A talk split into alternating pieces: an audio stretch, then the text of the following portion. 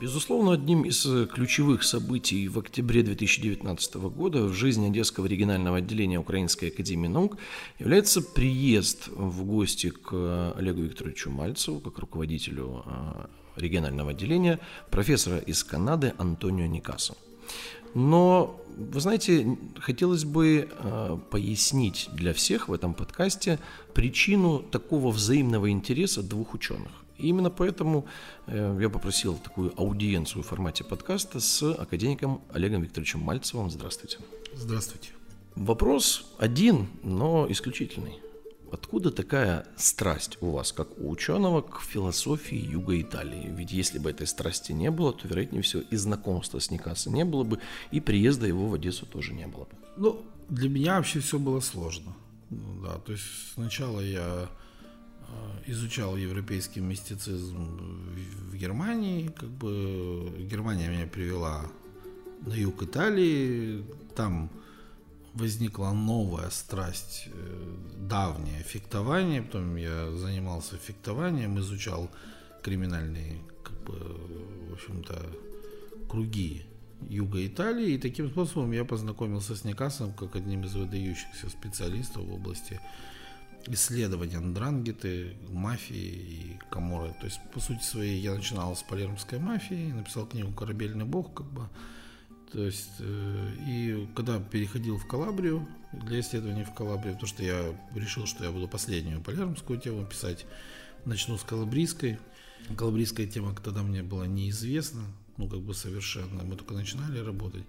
И здесь э, возникло еще одно стыковочное направление. Я исследовал деятельность Касса Дамата как методиста, как специалиста в области подготовки людей, как бы боксеров. Он воспитал три чемпиона мира, и он тоже родом с юга Италии. Все это сошлось в одну точку, как бы, и мне пришлось работать на несколько фронтов одновременно. Все это стекалось в Калабрию, как и здесь вот как бы без Никаса было никуда, потому что для того, чтобы плыть в море закрытой Калабрии, как бы нужен лоцман. Как бы, и Никаса мне очень сильно помог, как бы на первых особенно этапах, введя меня в курс, познакомив с, с нужными людьми, как бы в Калабрии, с учеными, как бы с журналистами, э, с теми людьми, которые как бы какие-то где-то меня предостерег без него какие-то вещи делать, как бы где-то как бы меня направил в правильном направлении, подсказал, где я могу для себя найти те вещи, которые, как бы, я бы сказал так, были бы крайне как бы полезны. И там, в общем-то, само имя Никаса открывало все двери в Калабрии как бы в тот момент времени, и сейчас открывает, безусловно.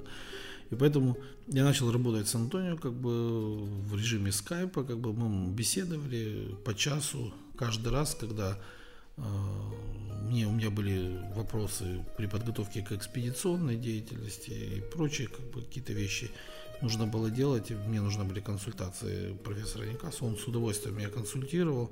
И как-то у нас вот в процессе этих консультаций сложились как бы определенные дружеские отношения, которые в общем, потом переросли во взаимный интерес. Как бы. Что касается философии Юга Италии. Ну, в общем, да, там возникла следующая тема Сальвадора Джулиана, и это уже э, причиной этой темы был профессор Интровиния, как бы, который направил меня в это направление. Тоже, как, кстати, в это же время приезжавший сюда и здесь же направивший. То все как-то складывалось в одну точку, как бы, и все это заканчивалось югом Италии. На самом деле мы имеем дело с уникальным философским эпосом, э, как бы с уникальной философией, которую, в общем-то, на сегодняшний день победить в мире не смог никто. Америка не смогла справиться с мафией, Европа не может, и мир не может справиться с Дрангетой, Камора как жила, так и живет в самом центре. То есть, по сути, это феномен. Феномен, который построен на определенной философии. И мне, как психологу, как философу, как религоведу, как бы крайне важно понять, почему эти люди способны, то есть вот маленький клочок э, суши победил весь мир. То есть заставил с собой считаться, заставил терпеть их в центре Европы и продолжать терпеть.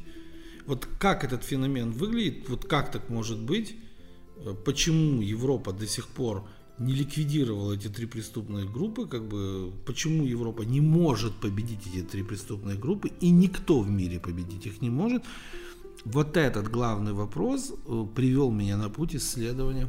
То есть, по сути, если Никаса хотел противостоять им, э, ну, он так декларирует, то я хотел понять, изучить э, мощнейшую в мире философию и понять, почему их никто не может победить. То есть, что, что стоит за этим. А оттуда пошли методики, оказывается, философия недостаточно, пошли э, системы построения организации, оттуда пошло фехтование, системы применения оружия, методики воспитания, методики формирования уровней подготовки. То есть, по сути, это целый университет как бы, на юге Италии, который функционирует в закрытом как бы, режиме. И вот это, а так как я методолог, то есть создание методик это одно из основных направлений моей как бы деятельности. Для меня это просто бриллиантовый карьер, который как бы можно разрабатывать, как бы, я думаю, бесконечно. Ну вот э, вопрос ведь стоит в чем? А, знаете, у меня вот в Америке, в Нью-Йорке, есть мой коллега-журналист. А, вот. Он не сильно воспитанный парень, но работает в очень авторитетном издании он называет вас доктор Олег. И вот он э, говорит, почему Олег исследует плохих парней. То есть вот если посмотреть на Facebook Олега, э, то у него только плохие парни, э, у него только криминал, методики, университет. Он что, готовит плохих парней? Почему такой интерес к плохим парням? Э, дело в том, что я не понимаю, как можно стать хорошим, не понимая плохих. Можно ли поподробнее этот да, концепцию? То есть, если, если существуют плохие, то они заставят тебя с собой считаться. То есть, если ты не станешь сильнее, чем эти плохие парни, ты превратишься в них. Они тебя превратят в такую же массу, как... То есть, по сути своей, если вы не понимаете плохого, вы не можете сделать хорошего. Как вы тогда будете отличать плохое от хорошего? Ну, вот представьте себе, я занимался бы хорошим, а не плохим. Я бы не, не понимал, что такое плохое. То есть так вы мне задавали бы тот же самый вопрос. Почему Олег занимается Э, только хорошими, что он нам розовые очки одевает, что, что, что это творится. А смотри, сколько плохих парней в мире. Э, почему он на эти вещи внимание обращает, почему он об этом не пишет. Да? То есть, поэтому я считаю, что так как большинство людей плохие в мире. Все-таки плохие. Да, большинство людей плохие в мире. А, ну, если бы это было не так, мы не имели бы ни войн, ни религиозных войн, ни сепаратизма, ни терроризма и так далее. Большинство людей все-таки плохие в мире. То нужно понять, почему они такие. А вот эти люди, это профессионально плохие люди. Почему они превратили это в профессию? Почему они превратили это в образ жизни? И почему они стоят над всеми остальными? Потому что общество состоит из плохих парней, или хорошие люди в нем не счасти, а над этим плохими всеми остальными людьми стоят люди, которые превратили свою плохость, бытие плохим парнем в образ жизни, в профессию и в обязательное, э, так сказать, атрибут власти. Почему люди, все остальные вокруг э, хотят терпеть власть плохих людей, как бы вот это и проблема как ученого меня сильно интересует. Тогда обязательно я вынужден задать вопрос вам, как философу в первую очередь. Когда вы говорите «плохой парень», что вы вкладываете вот в это Профессиональный понятие? преступник. То есть именно криминал? Да, меня интересует только криминал. А, ребята, ну, вы знаете, я, я понял ваш вопрос под текстом, как бы. Вы хотите сказать, что люди, которые сидят в правительстве или где-то, они чем-то отличаются от этих людей, что ли, как бы? Ничем не отличаются. То есть, по сути, мой учитель в свое время говорил, криминалу хватило духа себе сказать, что он криминал. А этим людям духа не хватило, они вынуждены скрывать свою преступную натуру за государственной должностью. Но на самом деле эти люди даже не криминал, они подонки. Да, то есть как бы эти люди, которые скрывают от других людей, что они э, такие же, как те, но притворяются для всех добропорядочными гражданами. И если кто-то сомневается в том, что я говорю, откройте простые украинские газеты, Откройте простые итальянские газеты, откройте простые немецкие газеты. Например, в Германии несколько лет назад человек 22, по-моему, или 24 человека посадили в тюрьму за то, что они скрывали деньги от Германии в швейцарских банках, финансам. То есть это чиновники, какие-то значимые в жизни, то есть просто посадили в тюрьму или дали условно какие-то со срочкой приговора, испытания какие-то дали этим людям для того, чтобы они как бы вернулись в нормальную общественную жизнь. Я не думаю, что это как-то их может исправить, этих людей. Это, это, это бесполезно. Посмотрите на Сильвию Белорускони, вам все как бы станет понятно. Как бы посмотрите на Буша, Трампа, на всех остальных, на Путина посмотрите, и вы получите удовольствие в отношении прошлого президента Украины сегодня он является фигурантом, по-моему, 12 уголовных дел после своего президентского срока. Обратите внимание, что позапрошлый президент трижды судим до избрания за умышленные преступления. Э, почему Олег пишет о плохих парнях? Потому что других нет. Ну, все-таки есть или нет? Нет. Просто вот на всех ставить сразу заведомо. Я не ставлю ни на кого ничего заведомо. Я вам говорю о том, в чьих руках власть.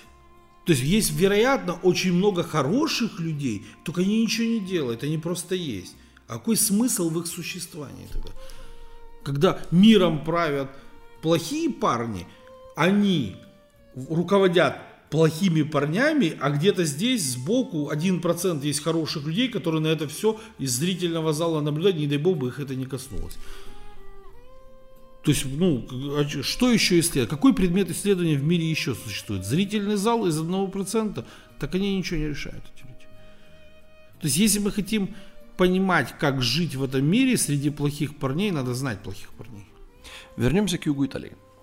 Если бы мы попробовали философию а, сегментировать по территориальному признаку. Да, это не совсем корректно эм, с разных точек зрения, но тем не менее, вот если бы мы представили нашу планету да, как набор философий, то какое место бы э, занимала философия Юга Италии, по вашему мнению, и почему? Номер один. Именно первое и безапелляционное место. Первое и безапелляционное. А как же, извините, Russian Mafia, Russian Criminal Tradition? У нас э, русская криминальная традиция с 92 года попыталась пойти по пути итальянской криминальной традиции, гибридизируя эту систему. То есть, по сути, они взяли кальку Каморы, э, политика, э, так сказать, криминал, и пытались ее внедрить. Но эта ретрансформация русской криминальной традиции привела к, ну, к прекращению существования криминальной традиции – русской в том виде, в котором она существовала до 92-го, там, 91-го как бы, года. То есть, по сути, попытка, э, то есть русская криминальная традиция, которая пошла по итальянскому, по итальянской модели, она как бы не смогла жить по итальянской модели, потому что они ничего не знают об итальянской модели философии Юга Италии. То есть они не знают этой модели, они ее попытались скопировать. Опыт копирования не, не получился. А вот как быть э, вот с теми людьми, которые, знаете, у меня есть знакомые детские журналисты, они знают, что приезжает Никаса, они там уже что-то посмотрели, почитали. И они, знаете, вот проходит там 3-4 дня, и они говорят, ой, Никаса это опасно. Мальцев рядом с Никаса, то есть Мальцев это страшно, а Мальцев с Никаса это, не знаю, страшно. Вы еще процитировали Черносвитова, что приезжает кнопка, которую нажмет Мальцев, и мир рванет. Да, вы знаете, у нас здесь э, некий блогер, как бы, который постоянно обвиняет Мальцева как человека во всех его бедах. Так вот этот чудак, он говорит, что есть кнопка специальная, ядерного реактора, что когда она будет ко мне, я нажму, взорвется ядерный реактор, и он подорвет весь мир. Как бы, то вот не, не касса этот везет эту кнопку сюда. Передайте это журналистам. Просто меня на самом деле удивляют взрослые люди, и они смотрят вот на мир вот такими глазами и говорят, что а, ученый плюс ученый – это очень страшно. А они живут в волшебном городе, где их руководство как раз вот те самые bad guys, о которых вы только что рассказывали. И это выглядит абсурдно, смешно, но это, э, это есть. Ну, два таких специалиста в криминале, как Мальцев и Никаса, для них действительно опасны. Боятся, что все-таки раскроете? Ну, безусловно. Что мы способны как бы изобличить это все э, на, на научно-академическом уровне, и тогда, в общем, придется придумать что-то новое, а люди не любят менять свой образ жизни, для них это опасно реально. Но они так считают. Мы, мы собираемся с Никаса совершенно по другому поводу. Одесская преступность нас не интересует. А, но они могут считать и иначе, да. Когда мы говорим про исследование экспедиционным корпусом, руководителем которого вы являетесь, э, исследование технологий власти. Вот снова такая незатейливая логическая цепочка. Мальцев исследует технологии власти. Раз, цитата. Два. Э, криминал является вершиной власти. Три. Мальцев э, реставрирует, восстанавливает и проектирует методики и технологии власти. Следующий вывод – у человека с низким IQ, как они говорят, интеллектом, Мальцев создает а, расширенную, а, международную, а, синдикатного характера, безусловно, организацию криминального типа для того, чтобы вот дальше уже многоточие. Ну, вы знаете, то, что вы сейчас описали, это свойственно любому гражданину, ходящему по улице. С, такой логикой, как у вас – ну, как бы... Не моя логика, я привожу не, пример, их, как, их, их да, логика, как, как они мыслят. она, в общем-то, э, прекрасно дворника в подворотне может сделать президентом Соединенных Штатов Америки. Так кого же вы готовите? Если технологии власти вам нужны, криминалом вы не занимаетесь, по крайней мере, ну, никому до сих пор э, не удалось найти ни единого доказательства отношения к чему-либо криминальному. Не, отношения-то я имею, я же следую, это как бы я не занимаюсь криминалом, я не совершаю преступлений. Алексей э, Федорович Агибко э, сформулировал задачу Академии наук очень просто. Подготовка молодых ученых как бы, и развитие науки государства. То есть поэтому то есть государство без науки существовать не может. И это, эту задачу я, как руководитель регионального отделения, и выполняю. Это все. То есть вы готовите молодых ученых? Да, мы, мы сейчас создаем общество, то есть лона подготовки по европейскому образцу для подготовки этих молодых ученых мы уже начали их готовить, готовим аспирантуры, готовим. То есть, короче говоря, мы занимаемся наукой, мы научно-исследовательские институты, а не... Э, не академическая мафия. Да, не академическая мафия, и мало того, мы ориентированы на Европу, на Америку, на Британию, ну, то есть на европейский и американский континент и не ориентированы внутрь Украины. Поэтому как бы Украине ничто в любом случае не грозит. Ну, пользуясь случаем, э, я проанонсирую открытие на следующей неделе гуманитарного общества. И плохая новость для одесского криминала, ну вот для тех людей, которые боятся плохих парней, э, хотя они ими являются, для тех, кто боится Мальцева и Никаса, возглавит это общество очень интересный человек с большой и интересной историей. Биографию посмотрите. Да, она обширна, да, и хорошо известна. И, пожалуй, я пользуюсь моментом, последний вопрос задам о том, э, что это за гуманитарное общество. Это возрожденные одесские общества, э, в общем-то, э, старейшие европейские общества, в которые входили огромное количество иностранных ученых, Э, и целью этого общества является исследование на стыке гуманитарных наук.